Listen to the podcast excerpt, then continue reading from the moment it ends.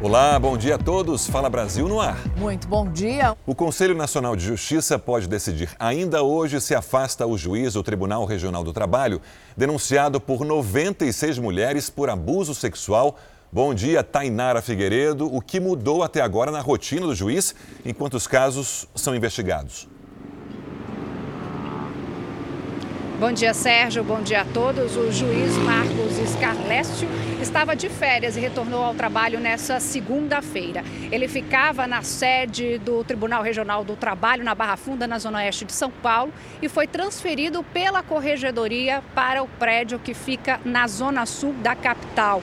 Na nova atribuição, ele vai auxiliar em processos que estão em fase de execução, ou seja, ele não vai precisar participar de audiências. Marcos também é professor e foi afastado do cursinho preparatório para concursos públicos onde dava aula.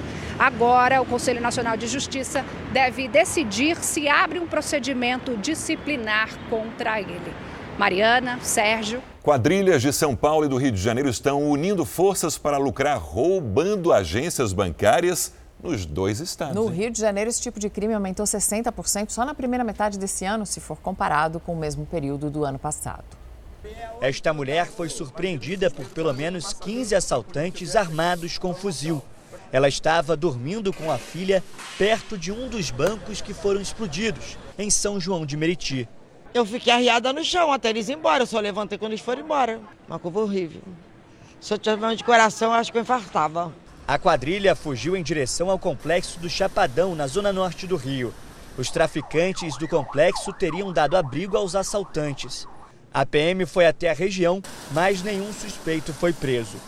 Segundo o Instituto de Segurança Pública, os roubos a bancos no estado do Rio cresceram 60% no primeiro semestre desse ano, em comparação ao mesmo período de 2021. A suspeita das forças de segurança é de que uma organização criminosa de São Paulo, especializada neste tipo de ação, tenha se aliado a criminosos do Rio de Janeiro. Os paulistas seriam os responsáveis pela parte técnica como o uso de explosivos, enquanto os cariocas cuidam da parte operacional, incluindo armamento e o refúgio em comunidades próximas. Em apenas quatro dias, quatro bancos no estado do Rio foram alvos de bandidos que tentavam chegar aos cofres com o uso de explosivos. Para impedir esse tipo de crime, as instituições financeiras em todo o país estão investindo 9 bilhões de reais por ano em segurança. O valor é o triplo do que era gasto há 10 anos, de acordo com a Federação Brasileira de Bancos. Nós precisamos de segurança aqui, ó. E nós não temos segurança nenhuma aqui. Um preso ofereceu 5 mil reais a um agente penitenciário para que ele facilitasse a entrada de celulares no presídio em Goiás.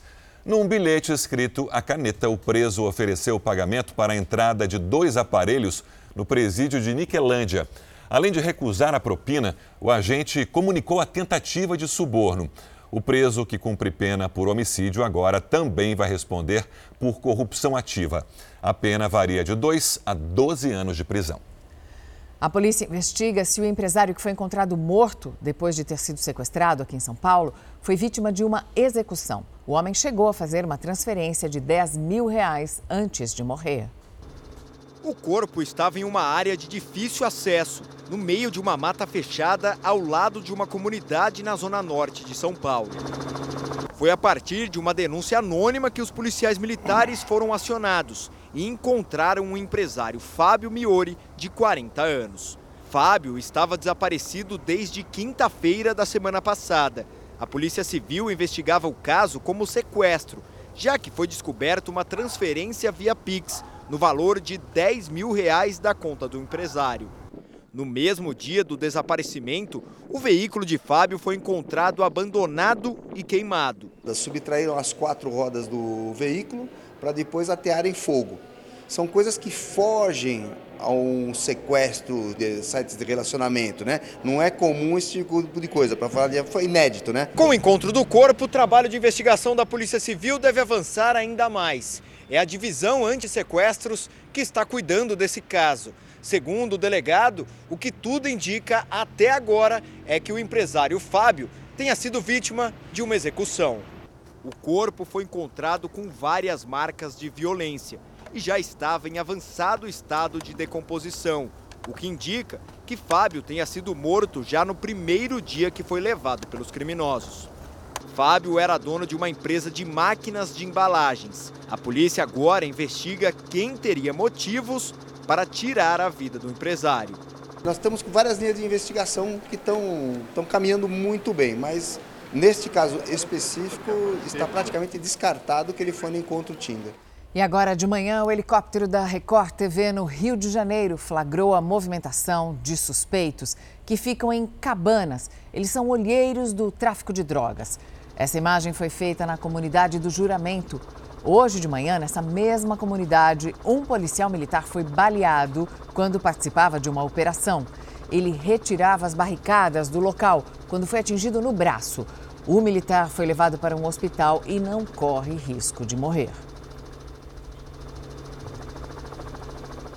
O Ministério da Saúde decidiu prorrogar a campanha de vacinação contra a paralisia infantil por causa da procura muito baixa. Cristine Otaviano, bom dia. Qual é o novo prazo então, Cristine? Bom dia. O prazo foi prorrogado até o dia 30 de setembro. Em uma previsão inicial, o calendário que começou no dia 8 de agosto acabaria na próxima sexta-feira, mas a procura estava extremamente baixa. A primeira expectativa era vacinar contra a paralisia 95% das crianças que têm até 5 anos de idade, mas apenas 35% desse público recebeu a vacinação.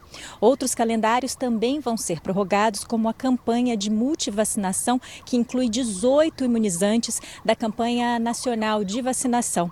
Mariana. Obrigada, Cristine. Lembrando então aos pais, vacinação contra pólio, vacinação contra pólio, vacinação contra pólio. E o Brasil já tem material biológico para ser usado na fabricação de vacinas de uma doença que também vem preocupando, que é a varíola dos macacos. A repórter Maiara Foux está ao vivo e tem mais informações. Maiara, que material é esse? Olá, Mariana, bom dia para você. Um ótimo dia a todos que nos acompanham. O material é conhecido como semente do vírus vacinal e ele foi doado ao Centro de Tecnologia de Vacina da Universidade Federal de Minas Gerais. Com esse material é possível desenvolver um insumo farmacêutico ativo, que é a matéria-prima para a produção das vacinas. O centro vai trabalhar em parceria com a Fundação Oswaldo Cruz por meio do Instituto de Tecnologia em Imunobiologia biológicos. A varíola dos macacos é causada por vírus e também por lesões de pele. O contato pode se dar por meio do abraço, beijo, massagens, relações sexuais ou secreções respiratórias. A transmissão também pode acontecer pelo contato com objetos, roupas, roupas de cama ou toalhas, além das superfícies utilizadas pelos doentes. Sérgio Mariana. Obrigado, Mayara. Mais de 140 mil caminhoneiros recebem hoje o auxílio do governo federal. Tiago Zaredini, bom dia. E como vai ser pago o benefício, Tiago? Oi, Sérgio, bom dia para você, a todos. Esse benefício será pago em duas parcelas de mil reais, então, portanto, hoje esses caminhoneiros recebem dois mil reais, são os pagamentos referentes aos meses de julho e agosto. Esse pagamento do novo lote será feito em depósito em conta poupança digital aberta no nome do motorista. Mais de 190 mil caminhoneiros já receberam as duas primeiras parcelas do benefício no dia 9 de agosto, sendo que esse calendário vai até o mês de dezembro. De acordo com o Ministério do Trabalho e Previdência, os caminhoneiros que recebem hoje fizeram a autodeclaração do termo de registro até 29 de agosto. Esses motoristas terão direito à terceira parcela no dia 24 de setembro, se tiverem atendidos a todos os critérios. Lembrando que o prazo para que os caminhoneiros realizem a autodeclaração para receber o benefício retroativo foi prorrogado até 12 de setembro, que é a próxima segunda-feira. Sérgio Mariana. A polícia encontrou o corpo de um dos suspeitos pelo assassinato de 10 pessoas no Canadá. 18 outras pessoas ficaram feridas também. A gente volta a falar ao vivo sobre esse caso com Vandrei Pereira. Vandrei, muito bom dia para você. Quem era esse suspeito e já se tem notícias a respeito do segundo homem? Mariana, bom dia, muito bom dia a todos. O criminoso encontrado morto é o Damian Sanderson, de 31 anos, um dos suspeitos né, desse ataque. O corpo dele foi encontrado com marcas de ferimentos em um terreno baldio em uma cidade próxima à província de Saskatchewan, né, onde essa série de ataques à faca aconteceu. A polícia tem evidências de que ele foi morto por alguém. Seguem agora as buscas pelo irmão dele, o Miles Sanderson, de 30 anos, que continua foragido. De, segundo a polícia, Antes desse ataque, essa dupla já tinha mandados de prisão expedidos por homicídio e tentativa de homicídio. Falando agora sobre as vítimas né, desse, desse ataque, 13 pessoas continuam internadas nos hospitais em estado grave e a polícia ainda não revelou detalhes sobre que motivou esse crime bárbaro no Canadá. A esplanada dos ministérios em Brasília já está fechada para o desfile de amanhã, de 7 de setembro. A Vanessa Lima está por lá, ao vivo. Bom dia, Vanessa. Como é que estão os preparativos, hein? Bom dia, Sérgio. Olha, a esplanada seria fechada só hoje à tarde, mas ontem a Polícia Militar antecipou os bloqueios porque um grupo de caminhões estava descendo em direção aqui ao local do desfile. As arquibancadas já estão montadas, são esperados um público estimado em 500 mil pessoas, público recorde. Isso por conta dos dois anos sem desfile, por causa da pandemia e também porque amanhã marca o bicentenário da independência. Homens das forças policiais vão garantir a segurança segurança dos participantes que serão revistados no acesso aqui ao local do desfile. Não vai ser possível entrar com mastros de bandeiras, garrafas de vidro e também sprays. A cerimônia vai começar às 9 horas da manhã, com a chegada do presidente Jair Bolsonaro num Rolls Royce aqui no local do desfile. Logo depois, paraquedistas vão descer no gramado da esplanada e vão entregar uma bandeira do Brasil ao presidente Jair Bolsonaro. O hino será executado e a partir daí então começa o desfile desfile com homens das forças de segurança, alunos de escolas e até um grupamento especial com veículos agrícolas. E o show termina com uma apresentação tradicional da Esquadrilha da Fumaça, que vai passar, olha, bem baixinho aqui, rente ao público, para a emoção de todo mundo. Sérgio, Mariana. Obrigada, Vanessa. A pandemia aumentou o risco de diabetes em crianças e em adolescentes, um problema que foi causado pela falta de exercícios físicos e pela alimentação errada durante o período de isolamento. O Guilherme passou por um enorme susto por conta de diabetes, que ele nem sabia que tinha, mas andava sentindo algumas coisas estranhas muita sede, muita ida no banheiro e principalmente é, eu ficava muito cansado e muito ofegante. A família descobriu que o adolescente é portador de diabetes do tipo 1, que pode aparecer em qualquer fase da vida. Ocorre quando o pâncreas produz pouca ou nenhuma insulina. Ele foi internado, foi para UTI, ficou 21 dias internado na UTI, ficou entubado. E aí os diagnósticos foram os piores. A médica dizia que não sabia como ele iria voltar, se ele iria recobrar a consciência. O problema aconteceu durante a pandemia sedentarismo, falta de exercícios, uma alimentação desregrada. Então, tudo isso influenciou para que essas doenças crônicas viessem, né? A preocupação agora é com as filhas mais novas, a Ana Clara e a Ana Laura, que também ficaram isoladas durante a pandemia, não fizeram exercícios físicos, ganharam peso e precisam fazer um controle para não ficarem diabéticas igual o irmão. Na pandemia eu só ficava mais no meu quarto, eu não queria sair de jeito nenhum. Eu ficava comendo pipoca no meu quarto todos os dias de tarde. O que aconteceu com esta família não é isolado. Um estudo americano publicado pela revista científica Diabetes revelou que a pandemia aumentou os fatores de risco para diabetes em crianças e adolescentes. Ele justamente identificou um aumento do número de internações de crianças com diabetes tipo 2, uh, ah, que é, é diabetes tipo 2 é, é mais comum na vida adulta, né? É, e está muito mais relacionado com sedentarismo, excesso de peso e consumo e uma dieta inapropriada, né? Segundo o estudo realizado com dados de um hospital infantil, no final de 2019, a taxa de hospitalização por diabetes tipo 2 foi de 0,27%. No final de 2020, esse número foi mais do que o dobro, subiu para 0,62%. a nossa interpretação desse dado é que isso estaria relacionado ao período da pandemia, onde essas crianças eh, não puderam praticar atividade física, correr, brincar, como eh, naturalmente faziam, né? O Guilherme confessou que durante o período em que ficou em casa, não praticou atividades físicas e não cuidou da alimentação. A Ana Laura, de 7 anos, ficou muito preocupada com o problema do irmão. Sim, eu chorei bastante quando ele foi para o hospital. Para evitar maiores riscos, atenção para os principais sintomas do diabetes. Muita sede, muita fome, uh, um aumento do volume do número de micções, né? E perda de peso, apesar de estar tá comendo bastante. É importante saber que diabetes é uma doença silenciosa. Quando os sintomas aparecem, é porque o nível de açúcar no sangue já está muito elevado.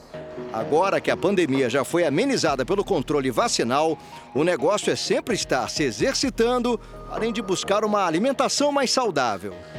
Eu tento me cuidar muito mais. Eu comecei a comer mais verduras, eu gostei, eu comecei a gostar de mais verduras, comecei a comer mais frutas, ser mais saudável com a minha alimentação. E amanhã o Brasil completa 200 anos de independência. Entre as comemorações do 7 de setembro está a reabertura do Museu do Ipiranga, aqui em São Paulo, que passou por uma grande reforma. Pois é, depois de ficar fechado por quase 10 anos, esse espaço recebe os últimos retoques para voltar a receber o público. Para onde se olha, tem gente trabalhando. Do Jardim Francês ao Eixo Monumental, todos correm contra o tempo para entregar um museu renovado. Foram quase 10 anos de portas fechadas. A construção neoclássica de 1895 corria o risco de desabar e levar junto parte de nossa história. Agora o museu renasce, restaurado, maior, mais bonito e moderno. Foram investidos mais de 230 milhões de reais para criar novos ambientes, como salas climatizadas e um auditório. Os espaços vão possibilitar até 11 exposições simultâneas. A gente duplicou a área do museu, sendo que a área de exposições aumentou significativamente, porque antes o edifício acomodava tanto as exposições quanto áreas técnicas e administrativas, e agora ele ficou inteiramente dedicado às exposições. O acervo de mais de 400 mil itens também recebeu tratamento especial. Obras que retratam a história do Brasil e de São Paulo ganharam um toque interativo e acessível. É justamente pensando no público com alguma necessidade especial.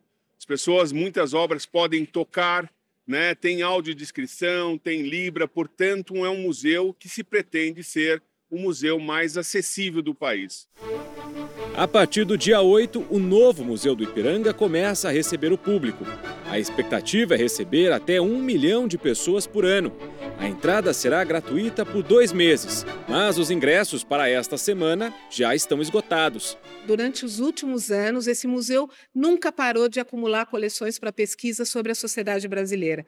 Então, para nós poder ter essa sede e, e, mostrar mais do que nós temos, né? É excepcional. É assim, é muito emocionante.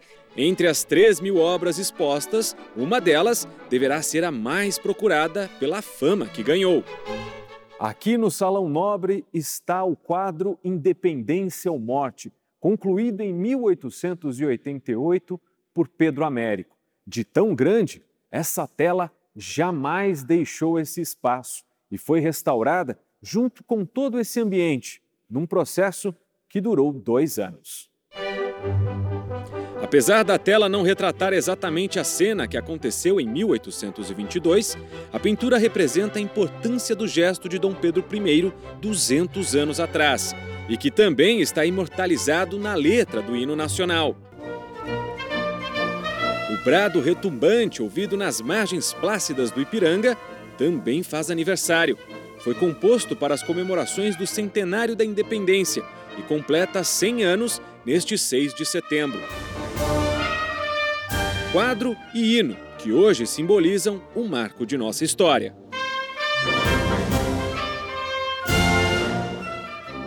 Daqui a pouco tem programa especial do Hoje em Dia com a coletiva de imprensa da nova temporada de A Fazenda, que estreia na próxima terça-feira. Você vai conhecer em primeira mão seis dos participantes e todas as novidades da produção. Não perca! Quero saber o seguinte: cadê o espumante para brindar a minha ida para o Domingo Espetacular e o meu período no Fala Brasil? Ah, gente vai brindar sim, logo depois que o jornal terminar, que o Fala Brasil termina aqui. A gente se despede do Sérgio, que vai para o Domingo Espetacular. Estaremos ligados no domingo à noite. Estou morrendo de saudade, mas com orgulho de ter feito parte do time Fala Brasil. A gente também vai ficar com saudades, mas a gente recebe o Edu Ribeiro também com todo o carinho.